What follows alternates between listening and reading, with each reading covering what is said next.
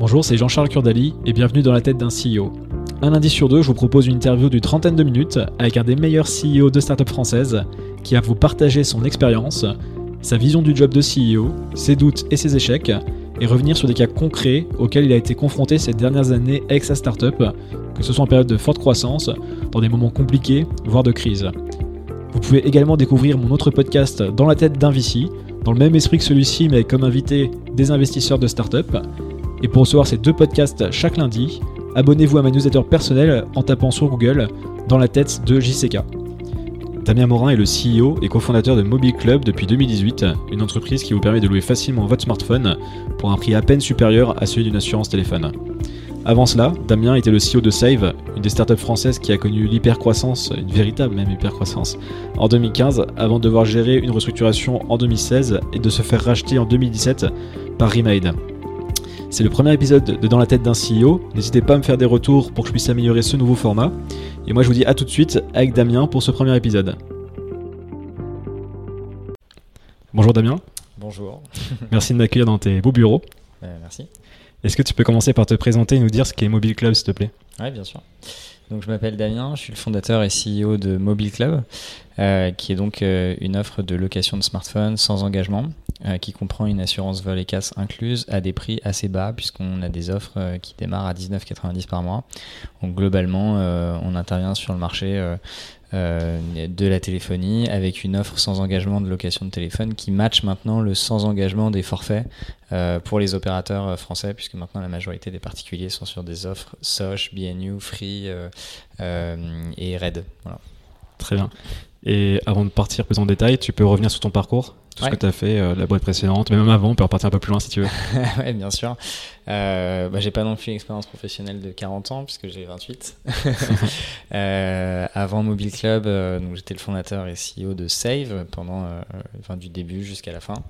Save, qui était donc une, boîte de réparation de smartphones. On était assez connu pour avoir des petits corners qui font entre euh, 10 et 15 mètres carrés dans les allées des centres commerciaux, pendant laquelle on pouvait faire la réparation des téléphones en une vingtaine de minutes avec un an de garantie et, et euh, donc toujours euh, toujours dans la téléphonie. Monsieur au téléphone.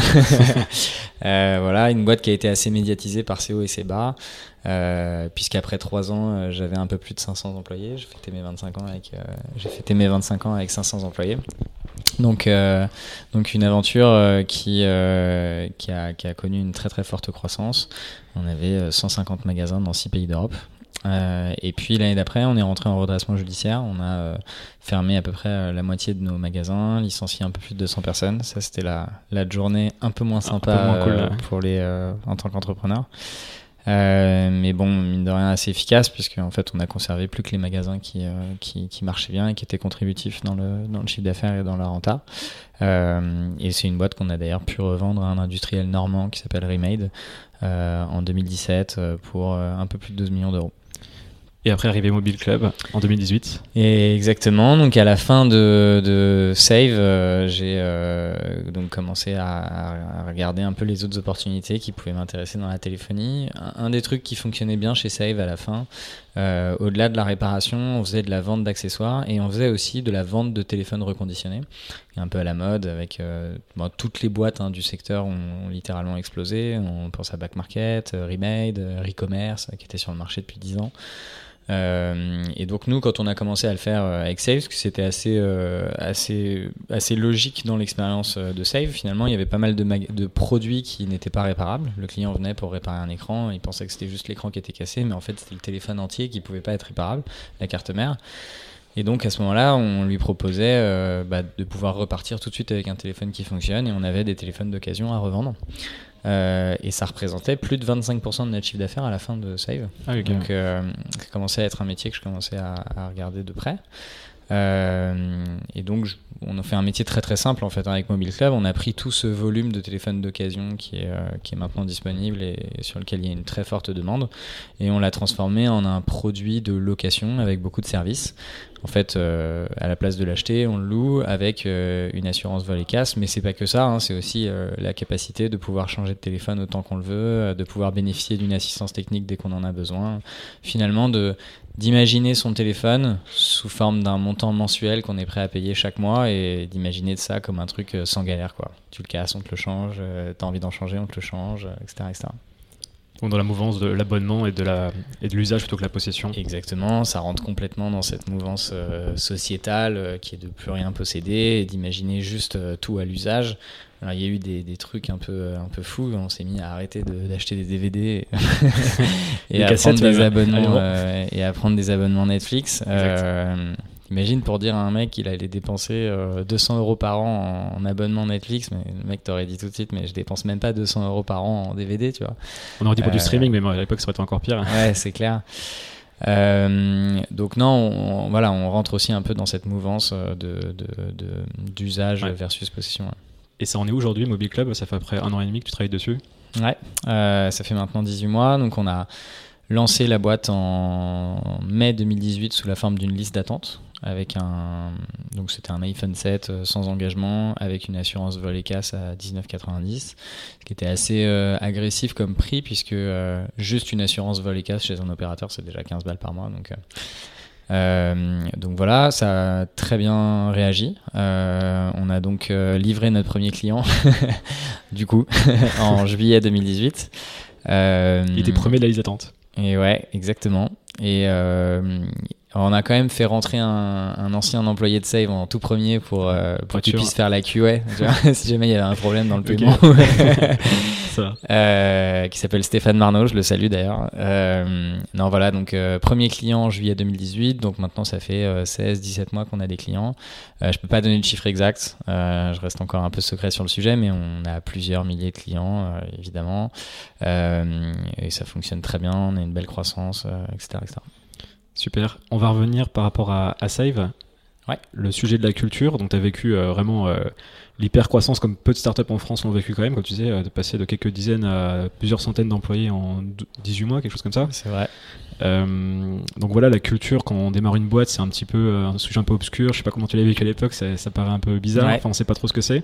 on s'en rend compte au bout d'un moment que c'est quand même important. Mmh. Surtout quand on n'a pas travaillé. et justement, j'allais dire, déjà d'expliquer un petit peu aux, personnes qui écoutent, c'est quoi la culture en fait?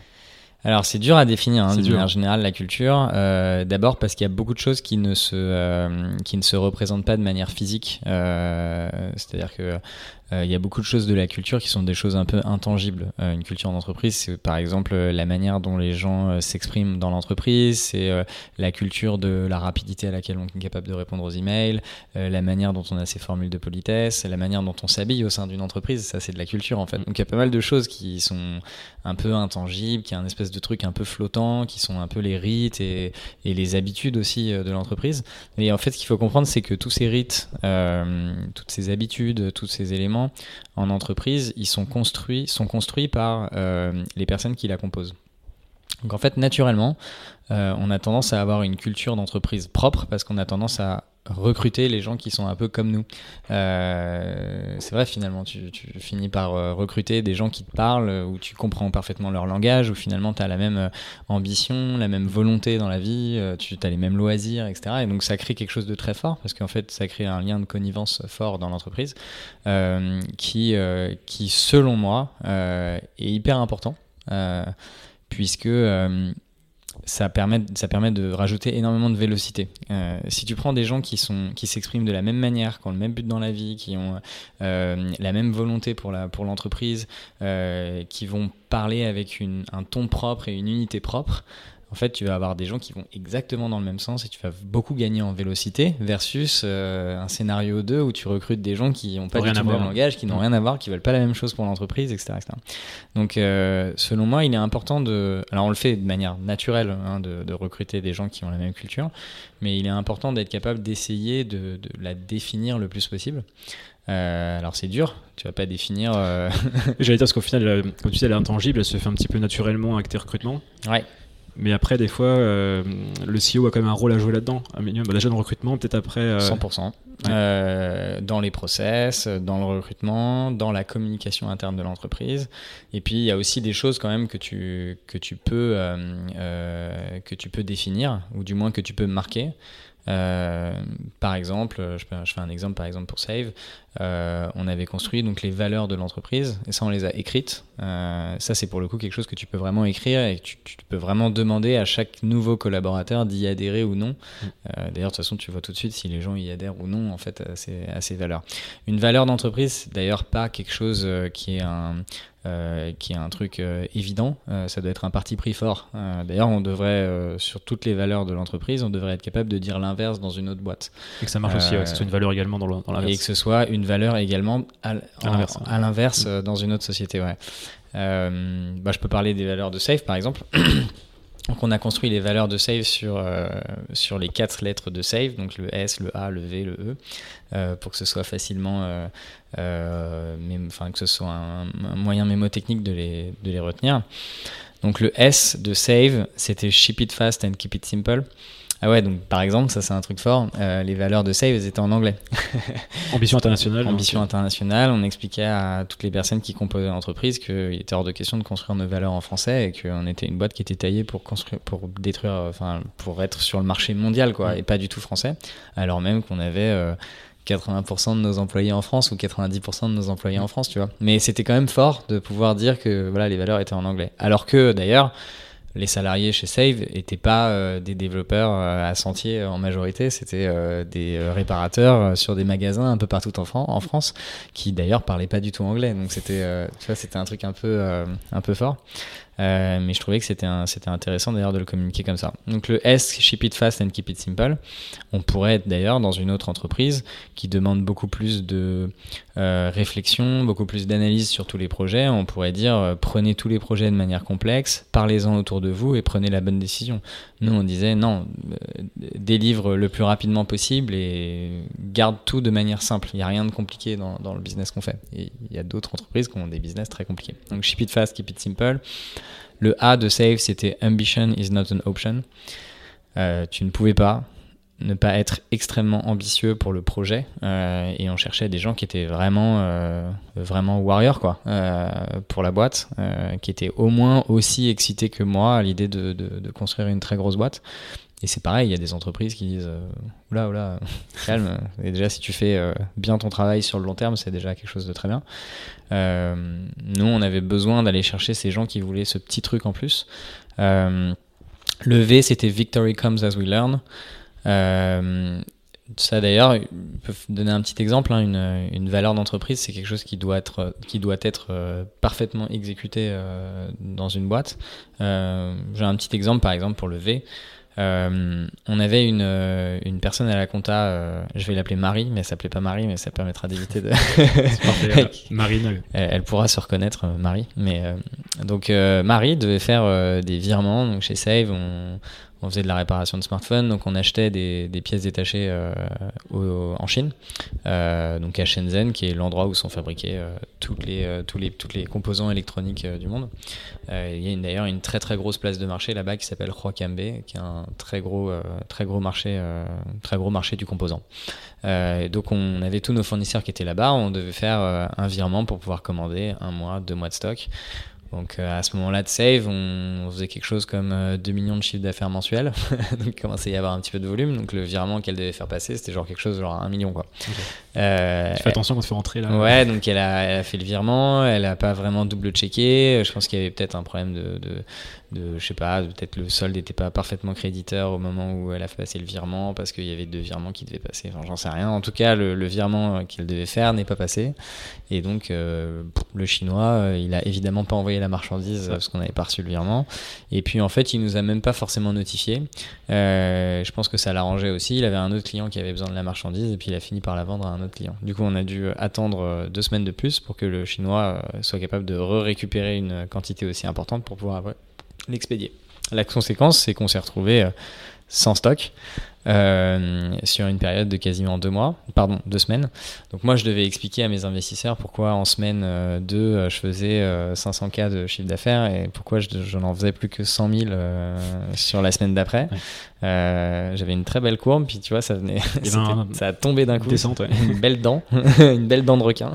ça remonte après, donc. ouais, ça a remonté après, mais quand même. Euh, et puis nous, c'était un stress euh, pour toute l'entreprise, euh, évidemment. Tout le monde disait cette boîte est mal gérée, c'est une catastrophe. Et puis très vite, en fait, parce qu'on était quand même une petite boîte, très vite, tout le monde a su que c'était Salia qui avait pas fait le, virement comme il fallait. Salia, à ce moment-là, honnêtement, elle avait son, son, son bureau qui était pas très très loin du mien elle voulait vraiment se cacher quoi. Elle, était derrière son, son moniteur d'ordinateur, elle se faisait la plus petite possible. Dès qu'il y avait la, le, la pause déj, euh, elle sortait toute seule, elle courait chercher un sandwich, elle revenait pile à l'heure. Enfin, elle, elle, vivait vraiment super super mal le moment. Bref, c'était quand même un vrai problème. Euh, et, euh, et, voilà. Nous, selon la valeur de Save qui était Victory Comes as we learn, on a estimé que c'était un apprentissage de la boîte. Je pense que 100% des boîtes aurait peut-être pas licencié Salia pour cette erreur, euh, qui était euh, coûteuse, euh, genre grave, quoi. Ça, je sais pas, ça nous a peut-être coûté 800 000 euros de chiffre d'affaires. Mm. ou du moins, le truc basique, c'est qu'il il, lui aurait dit d'arrêter de faire les virements, quoi. Euh, et nous, en fait, on a fait exactement l'inverse, c'est-à-dire que non seulement on a conservé euh, Marie, mais en plus de ça, euh, on l'a, on l'a conservé à faire les virements parce que c'est très important de, se dire qu'elle a vécu quelque chose de suffisamment traumatisant pour avoir appris de, de cette erreur. Donc, et elle la fera d'autant moins et elle la fera d'autant moins dans le futur. Exactement. plus jamais. Exactement. Et euh, voilà. Donc le E de Save, dernière valeur, était Excellence is in the details. Euh, parce qu'on était une boîte B2C, retail, et j'estime que ce qui faisait la succès le succès de notre modèle, c'était euh, tous les détails le rangement sur le point de vente, le petit logo à la fin du ticket de caisse, la petite attention, le petit mot qui va bien voilà, tout, plein de petits détails dans l'entreprise qui, qui magnifient complètement l'expérience et qui font que la boîte est différente. Super, bah merci d'avoir partagé ces quatre valeurs. Euh, justement, donc tu, tu, grossis vite à cette époque.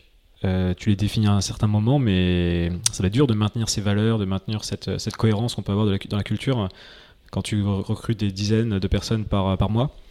Est-ce qu'il y a eu des problématiques que tu as rencontrées et comment tu as réajusté la chose si, si on a eu des problématiques? Ouais, ouais, 100%. D'ailleurs, euh, donc sur le sujet culture, c'est un vrai challenge de savoir conserver la culture euh, malgré une très forte croissance et malgré un nombre de personnes euh, toujours plus grand. D'ailleurs, la réalité, c'est que c'est impossible. elle va évoluer de toute façon. Elle va évoluer, évidemment, elle va s'effriter. Évidemment, il y aura une cohésion sur 20 000 personnes qui sera moins bonne que sur 3 personnes.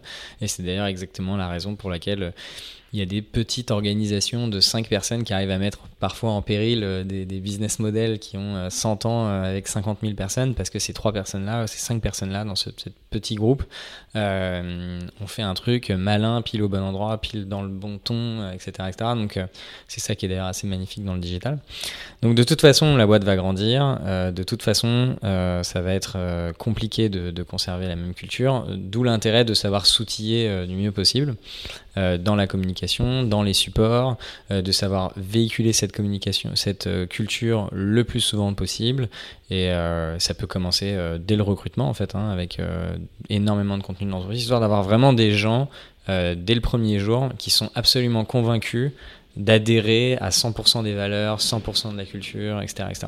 Et même des entreprises qui sont assez extrêmes sur le sujet, qui, qui doivent faire, qui font 8 entretiens ou absolument toutes les personnes de l'entreprise doivent, doivent donner leur validation pour recruter euh, euh, le prochain collaborateur. Enfin, j'ai entendu des trucs complètement fous pour, pour être, justement être capable de conserver cette, cette, cette culture forte et cette, cette connivence euh, entre, entre, entre, entre employés de l'entreprise. Et euh, Alors, j'ai pas répondu à ta question sur euh, les, les, problématiques qu'on que nous on a traversées, c'est ça? Éventuellement, bah, c'est ça qu'il y a aussi la problématique de la restructuration que tu as vécue aussi 2016-2017. Euh, Je pense que là, enfin, j'imagine, encore la culture était encore plus importante. Mm. Là, tu as dû voir les personnes qui qui fitaient vraiment à ta manière de voir les choses et à, la culture de Save. Donc là, ça a été, ça me fait penser, je sais pas si tu as dû lire The Art Things About Art Things et, et sentir des choses qui t'ont peut-être aidé même à cette période. Mm. donc si tu peux revenir un petit peu dessus. Ouais, ouais, bien sûr. Euh, ouais, alors au-delà de ça, euh, là, ça va même un peu plus loin que la culture, parce que quand tout dérape un peu dans ta boîte euh, et que tu as justement. Euh, bah, tu as ces, ces personnes-là qui t'expliquent que globalement, ils étaient un peu pour être là dans Save, la très belle aventure qui va bien, le beau nom sur le CV, la très grosse croissance, mais que finalement sur Save en redressement judiciaire, euh, en restructuration, euh, où on est plutôt dans le licenciement que dans le recrutement, etc. etc. Euh, que globalement, en l'état, c'est une aventure qui les intéresse plus trop. Je le prends pas mal d'ailleurs, hein, je comprends très bien, chacun fait ses choix, et je peux pas en vouloir à n'importe qui d'être moins attaché à l'entreprise que moi j'avais construit. c'est toujours compliqué. c'est comme ça, donc donc voilà, après, là, au-delà de ça, il y a un lien euh, affectif même un peu plus fort euh, qui commence à se construire entre euh, ceux qui étaient quand même très très attachés à, l'entreprise au-delà même de la simple de la situation très très sympathique de, qu'on avait en 2015. donc en effet, on se recentre entre, entre personnes qui ont envie de sauver la boîte. moi, c'est une période que j'ai beaucoup aimée. bizarrement, en fait, qu'en 2015, pour refaire un peu la genèse, 2015, 1er janvier 2015, on est 25 euh, sur 6 points de vente. Euh, au 31 décembre 2015, donc un an après, la même année, on est euh, un peu plus de 500 sur 150 points de vente dans 6 pays d'Europe. donc on est, en 2015, on a eu une phase d'extrême, extrême, extrême croissance et on est tombé en redressement judiciaire en juillet 2016. Euh, honnêtement, moi, cette période 2015, euh, je l'ai trouvée, euh, elle est sympa parce qu'on a, on a levé 15 millions d'euros auprès de gros fonds, on a construit une marque très costaud. mais d'un point de vue strictement opérationnel, il y avait beaucoup de choses qui m'échappaient en tant que CEO. Et d'ailleurs, l'histoire un peu le, le, le montre, j'étais pas très proche de, des chiffres. Euh, j'étais pas très proche d'avoir une exécution euh, parfaite et on était quand même un métier euh, de, de, pur exec. Hein. On mm. ouvre des magasins, on doit les gérer. Il y a un playbook qu'il faut leur exécuter. Exactement, ouais. donc, donc en fait, rien n'était propre parce qu'on faisait un peu tout dans l'urgence, tout dans l'extrême croissance. On avait beaucoup de cash, donc on n'avait pas tendance à pas se soucier de, de beaucoup d'éléments. En plus, j'étais très inexpérimenté en tant que manager aussi. Hein. On est en 2015, moi j'ai 24 ans, quoi. Je fête mes 25 ans euh, décembre 2015, tu vois. Euh, je fête mes 25 ans avec quasiment 500 employés, c'est un peu. Euh, et finalement, avec un peu de recul, on n'avait pas assez d'accompagnement, on n'était pas assez, pas assez accompagné. Puis dans l'écosystème, c'était une première en fait. ce que vous avez vécu quasiment, enfin, il n'y avait pas eu de boîte qui avait eu cette croissance. Il n'y en a peut-être même pas eu depuis, il y a peut-être Miro aujourd'hui, mais. Ouais. C'était rare, donc il n'y avait pas même des il n'y avait pas forcément de recul sur ça. Non, c'est vrai. Euh, oui, peut-être Miro. Euh, je sais pas en fait. Euh, Miro, après, c'est de toute façon toutes les boîtes sont, différentes. Hein, tu peux pas, tu peux pas vraiment comparer. mais c'était. En tout cas, nous, c'était, c'était, c'était assez extrême et c'est sûr, j'étais mal, mal accompagné et trop jeune. donc voilà, c'est une période que j'ai pas énormément aimée. En revanche, 2016, il y a le moment un peu dur de d'abord de se préparer pour le redressement judiciaire parce que si t'es pas préparé euh, en fait, en France, on connaît assez mal les mots techniques, mais euh, redressement judiciaire, ça veut dire euh, que c'est plutôt la bonne nouvelle en fait. redressement judiciaire, ça veut dire le tribunal t'accorde son aide pour pouvoir redresser ton entreprise. Donc d'abord, il te donne, il paye tes salaires pendant un mois. Donc quand tu as 500 employés, ça représente 1,5 million de masse salariale, tu vois, mensuelle. Donc d'abord, d'abord, tu bénéficies d'une petite levée de fonds de l'État. Ensuite, tu bénéficies donc de la protection euh, du tribunal, c'est-à-dire que toutes les dettes qui étaient exigibles avant la date euh, du tribunal ne le sont plus.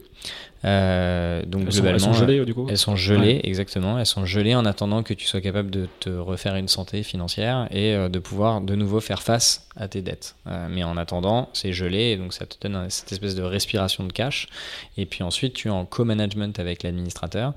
Euh, qui euh, parfois est vraiment ton meilleur ami, puisqu'en fait, euh, il t'accompagne un peu dans toutes les négos de contractuels que tu peux avoir avec que ce soit des employés, que ce soit des bailleurs, que ce soit un fournisseur, quel qu'il en soit, quel qu'il soit, en représentant le tribunal et en disant qu'il est là pour aider la boîte et pour expliquer d'ailleurs les choses, etc. etc. Donc, euh, donc tu bénéficies de tout ça et si tu t'es pas bien préparé, que t'as pas assez de cash et que le tribunal ne croit pas beaucoup à ton à ton futur, c'est pas un redressement judiciaire que tu obtiens, c'est une liquidation judiciaire et là ça, là ça veut dire game over, c'est autre chose. Donc euh, donc il y a eu toute la préparation du redressement judiciaire. Et puis après, il y a eu euh, toute la restructuration donc effective de la boîte, la fermeture des pays, la fermeture de magasins, le licenciement, euh, le redressement de notre taux de marge. Il y avait pas mal de points comme ça qui avaient besoin d'être reconstruits.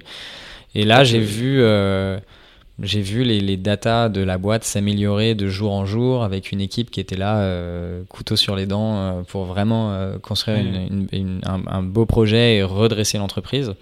Euh, un peu moins de gens qui étaient là pour le, pour le fame de Save, mais on a fermé les très beaux bureaux qu'on avait dans le sentier, on s'est mis dans des bureaux qui étaient à Courbevoie. Tu voilà. une PME enfin, qui doit être rentable et comment je Exactement, me ouais. une belle, très belle PME rapidement. Quoi. Ouais, et donc et je me, suis vraiment, enfin, je me, je me suis beaucoup émancipé en tant que manager dans cette période-là. Euh, et j'ai pris beaucoup de plaisir en fait euh, à savoir redresser cette boîte. Et en décembre 2016, donc euh, 7-8 mois après, bah, on était plus que 220 dans la boîte. On faisait 20 euh, millions d'euros de chiffre d'affaires, mais on était break-even. On avait complètement éteint l'incendie. Et, euh, et bah, d'ailleurs, je profite de ce moment pour féliciter un peu euh, toutes les personnes qui ont, accompagné dans ce projet parce que c'était euh, c'était vraiment euh, c'était un, une belle réalisation. Quoi. Ouais, et, ça qu'au final, notre histoire là, on l'a pas forcément beaucoup entendu, donc c'est bien aussi que tu. Non, les médias aiment pas trop.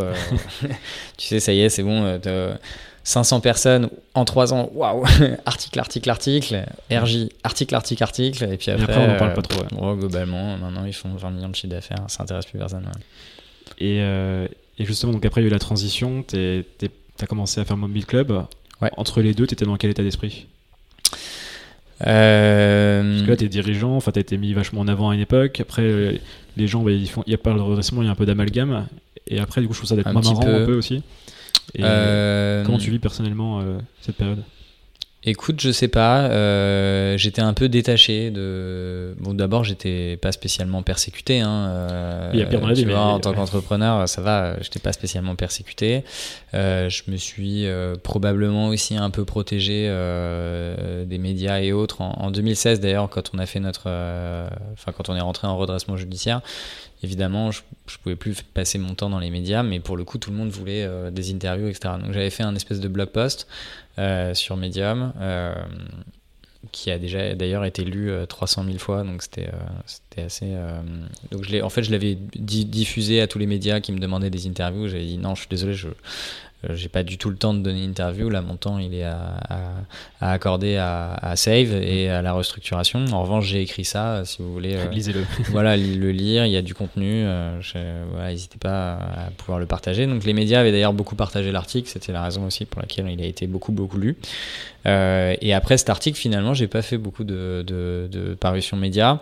Euh, donc je me suis un peu, euh, je me suis un peu effacé. Donc je me suis protégé un peu de ce côté, de ce côté médiatique. Et puis je me suis recentré sur un écosystème business que je connais bien. Et notamment, je suis devenu directeur chez The Family pendant bah, à partir de à partir de début 2017 euh, j'avais un petit peu de temps à accorder je l'ai accordé aux boîtes euh, aux boîtes de The Family pour euh, pour les accompagner dans leurs problématiques quotidiennes. Euh, ce qui m'a permis un peu c'était un peu thérapeutique quoi. Ouais, je le fais aussi hein, je vois très ouais. bien c'était un peu thérapeutique c'était sympa à vivre. Et puis très vite en fait je me suis réintéressé au, au business de Mobile Club. Et quand on monte cette deuxième boîte après après cette expérience qui reste assez assez singulière quelles sont les choses qui sont plus simples et quelles sont les choses qui sont plus compliquées? Ah, c'est tout est beaucoup plus simple euh, tout est beaucoup plus simple. D'abord je suis un vrai insider du marché de la téléphonie maintenant. Euh, j'ai démarré Safe je connaissais absolument personne euh, j'avais des convictions qui étaient souvent pas les bonnes. Aujourd'hui je connais tout j'ai toute la data j'ai accès à quasiment n'importe quel CEO dans le monde de la téléphonie, donc ça permet de, construire une histoire euh, de manière euh, beaucoup plus euh, sereine, justifiée, etc., etc.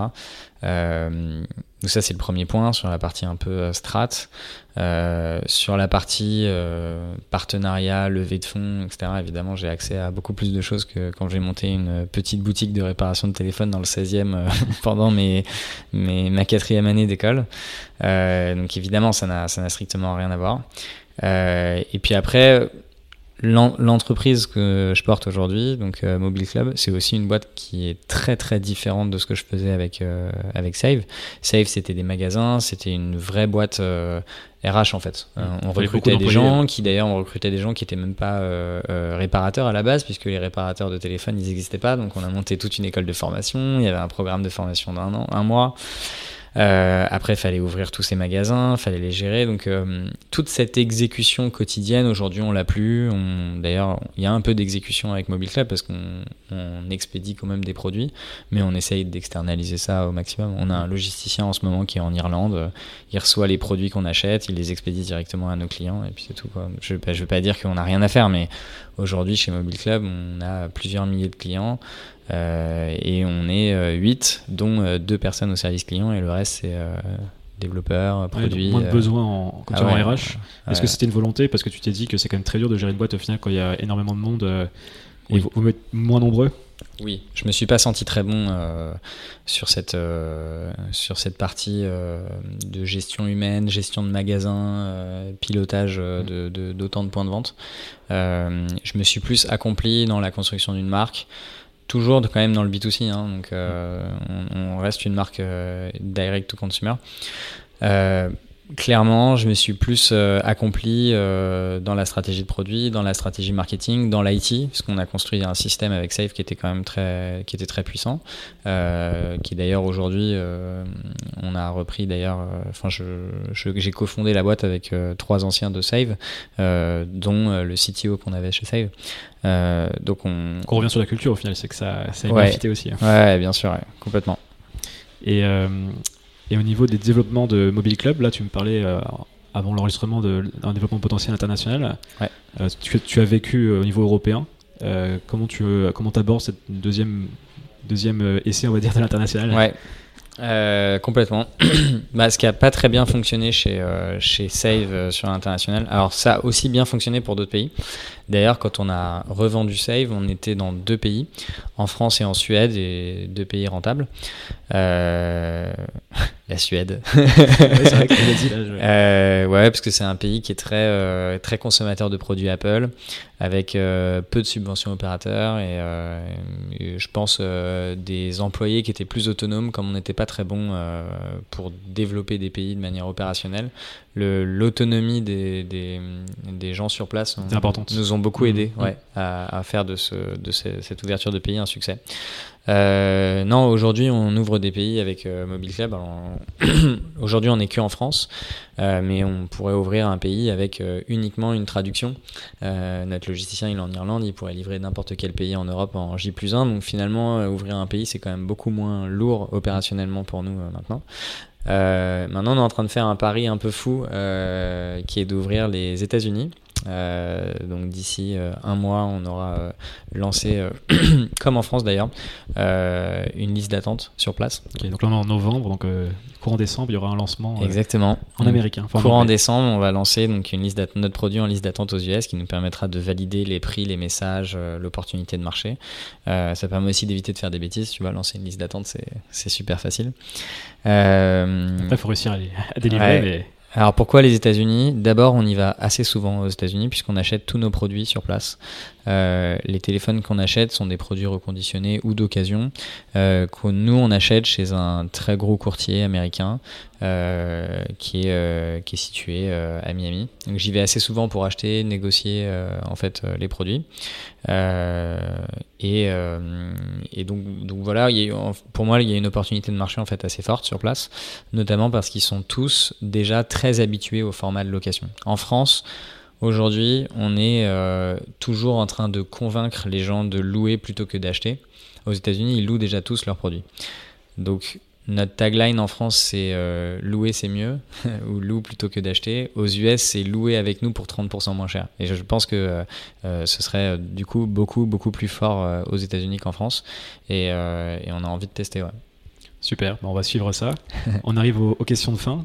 c'est quoi un, un bon CEO pour toi? Waouh tu me prends de court là. Je te prends de court. euh, non, non, la euh, réponse parfaite, mais non, pas de tu, problème. tu l'envisages comment ce rôle? Tu Ça fait deux fois que tu es CEO d'une startup. Ouais, bien sûr. Tu connais d'autres CEO.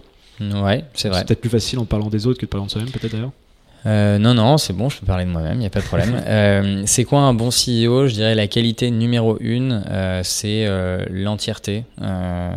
J'entends l'honnêteté totale, le fait d'être 100% engagé dans son propre projet, et ça, les équipes en interne le sentent énormément. Il y a souvent des CEO qui ont maintenant je sais pas, 20 ans de boîte, 30 ans de boîte, euh, qui s'amusent à faire 150 000 autres business euh, sur le côté, euh, qui ont généré une culture un peu du secret au sein de leurs employés. Je pense que c'est le pire. je pense que c'est pour ça que d'ailleurs l'écosystème startup d'un point de vue business fonctionne relativement bien et pourquoi les, les, les CEO ont plutôt la cote en fait en startup versus éventuellement dans d'autres dans d'autres boîtes parce que on est euh, complètement euh, à 100% dans nos propres projets. Il y a il euh, n'y a pas une communication toujours euh, à 100% sur tous les éléments de la boîte parce que tout n'est pas toujours bon à communiquer, mais en tout cas, euh, il y a une très très bonne communication sur chacune des étapes de l'aventure et je pense que ça c'est hyper important. Et aujourd'hui chez Mobile Club, j'en prends, j'en fais, je fais vraiment soin, je prends beaucoup beaucoup d'attention de, sur sur ce point-là et parce que j'ai vraiment la sensation que c'est ce qui fait que les gens adhèrent vraiment au projet et vont vraiment être capables de donner 100% de, même. Euh, je dirais que c'est vraiment la qualité numéro une. Après, il y a des CEO qui sont forts en finance, il y en a qui sont nuls, il y en a qui sont très structurés, il y en a qui sont pas structurés, il y en a qui racontent bien des histoires, il y en a qui racontent mal les histoires, il y en a qui aiment être dans l'ombre, il y en a qui aiment être dans la lumière. Finalement, je, si je devais dire un truc universel, euh, voilà, c'était mon, c'était mon premier, euh, mon premier message. Bon, on l'entend pas souvent, donc c'est très bien que tu fasses ce, ce point-là. Et, et pour terminer, euh, là, tu sur quoi tu as progressé, tu penses, le plus ces 12 derniers mois? Ou ces 12-18 derniers mois, justement? Hmm, Intéressant. Euh, sur quoi je pense avoir le plus progressé euh, La data. Voilà. beaucoup plus s'intéresser sur la partie ouais, sur la data. J'ai une maîtrise de tous les chiffres euh, de Mobile Club qui est, euh, qui est, qui est, qui est très élevée. Euh, j'ai une maîtrise de, de, tous les éléments financiers qui est très élevée. On fait des trucs assez fous hein, chez Mobile Club. on, fait des, on fait des closings comptables mensuels. Je sais pas si tu te rends compte. C'est-à-dire qu'on rentre en fait toutes les factures dans la compta. On sort un grand livre et après, il y a une compta analytique qui vient euh, euh, mettre, euh, additionner en fait toutes les lignes du grand livre directement dans toutes nos lignes du BP. Donc en fait, quand on, quand on fait un mois supplémentaire sur notre business plan, c'est un closing comptable. quoi. Ah C'est-à-dire qu'en fait, on a on a presque quasiment plus qu'à appuyer sur un bouton pour, pour générer un extrait comptable. C'est énorme en fait. Je vais envoyer ça à mon ancien associé de Fetch, Bouchardin, qui, qui va beaucoup aimé. écoute, je te remercie beaucoup Damien. Et euh, merci à toi. Très plaisir de te rencontrer et de discuter. Et je te dis à très bientôt. Avec plaisir. Merci. Salut. Merci d'avoir écouté cet épisode de Dans la tête d'un CEO. Si vous souhaitez soutenir le podcast, il y a plusieurs manières de le faire. Vous pouvez aller mettre 5 étoiles et un commentaire sur Apple Podcast, en parler autour de vous ou partager cet épisode sur les réseaux sociaux. Et enfin, vous abonner à ma newsletter perso en tapant dans la tête de JCK sur Google et en vous abonnant au podcast sur votre plateforme favorite. Je vous dis merci et à très vite pour un nouvel épisode de Dans la tête d'un CEO.